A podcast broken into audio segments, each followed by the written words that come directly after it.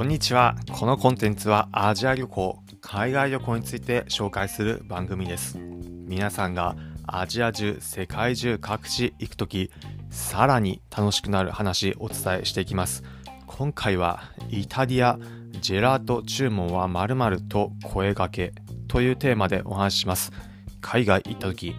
現地ならではの食文化のスイーツだったり食べ物、試してみること旅の楽しみとしてあると思いますが今回はイタリアならではの楽しみジェラートのさらなる楽しみ方現地行って楽しめることをお伝えしていきます。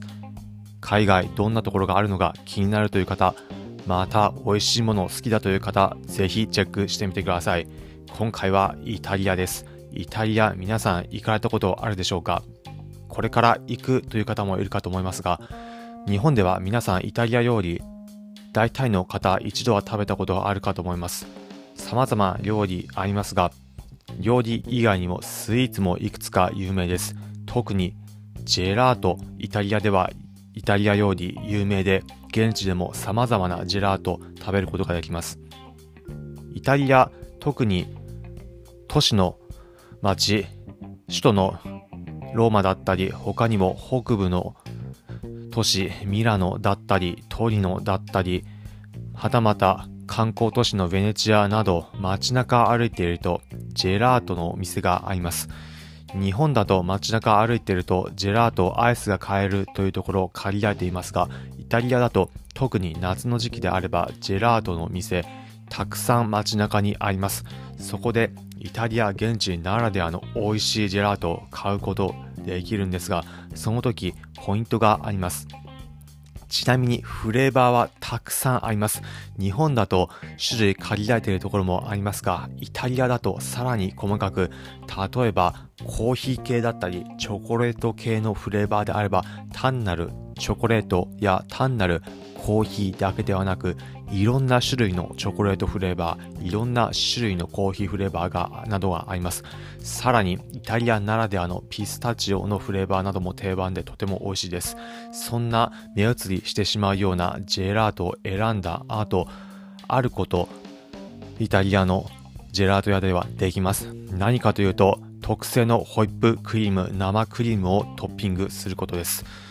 イタリアスタイルのジェラートだと、ジェラートのフレーバー、プラスアルファで大体の店生クリームのトッピングついていることが多いです。店によって無料サービスで付けられる場合もあれば、有料で付けられる場合もありますが、日本のアイスクリームとは違って、イタリアスタイルだと生クリーム付けられるのが定番となっています。生クリーム、しつこいような味ではなく、さっぱりとしていってる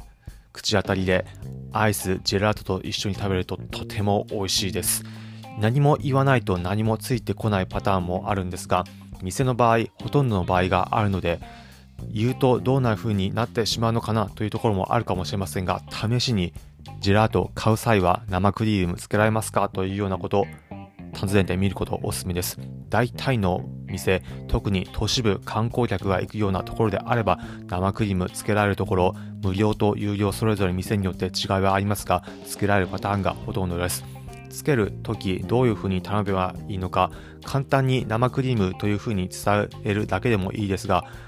コンパンナという風に言ってみることでなんとなくは通じます。カタカナ読みでも通じます。私自身も現地行った際、そのまんまコンパンナみたいな感じで言ったら通じました。ちなみに意味は生クリーム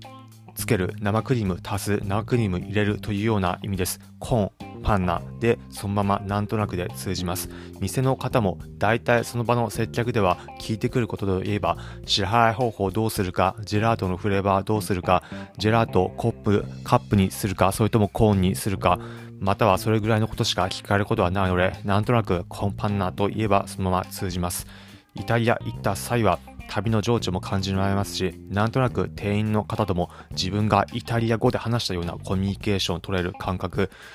で作ることもできるので、現地行った際はぜひお店で一言ジェラート頼んだ際はコンパンナ行ってみることおすすめです。美味しい生クリーム付きのジェラート皆さんも味わえることできるので、楽しみぜひ現地で体感してみてはいかがでしょうか。ということで最後に今回のまとめです。今回はイタリアジェラート注文はまるまると声掛けというテーマでお話しました。結論、ジェラートイタリア行った際はぜひコンパンナ行ってみてください。今回は今回の放送を聞いていただきありがとうございます。今回の放送を聞いて、おお、面白そうだったり、参考になったという方は、いいねの高評価、ハートマーク、ポチッと押していただければ幸いです。このコンテンツはアジア旅行、海外旅行について紹介する番組です。皆さんがアジア中、世界中各地行くとき、さらに楽しくなる話をお伝えしていきます。例えば、現地でおすすめの観光スポットだったり、現地でおすすめのグルメ、はたまた現地、皆さんが行った時、どんな体験するのかといったこと、特に日本人として外国に行くと、現地では日本人どのように見られるのか、どのように扱われるのかといったことをエピソード形式で紹介していきます。